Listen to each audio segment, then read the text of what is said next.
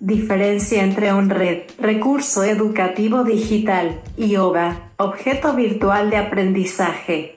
Ahora bien, la educación es considerada como una de las principales fuentes de desarrollo, y desde esta perspectiva le corresponde asumir el desafío de expandir y renovar el conocimiento dando acceso universal a la información, y promoviendo el desarrollo de capacidades de comunicación entre individuos y grupos citado por Sunkel, 2006 como se citó en Bravo, 2016. Por lo tanto, para permitir dicho desarrollo y acceso a la información se han creado los RED, recursos educativos digitales, y a partir de esto se han implementado los ODA, objeto virtual de aprendizaje.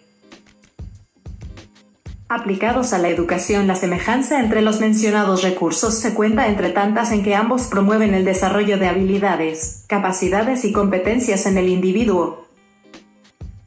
pero al establecer las diferencias los RED contienen información textual, sonora, visual, audiovisuales y multimediales que son de acceso en la red y aunque tiene claramente una intención educativa, contenidos y una organización estructural al igual que los OVA, los primeros se caracterizan por ser extensos, albergan muchos contenidos y recursos, en cambio el OVA toma todos los contenidos de forma sencilla y clara,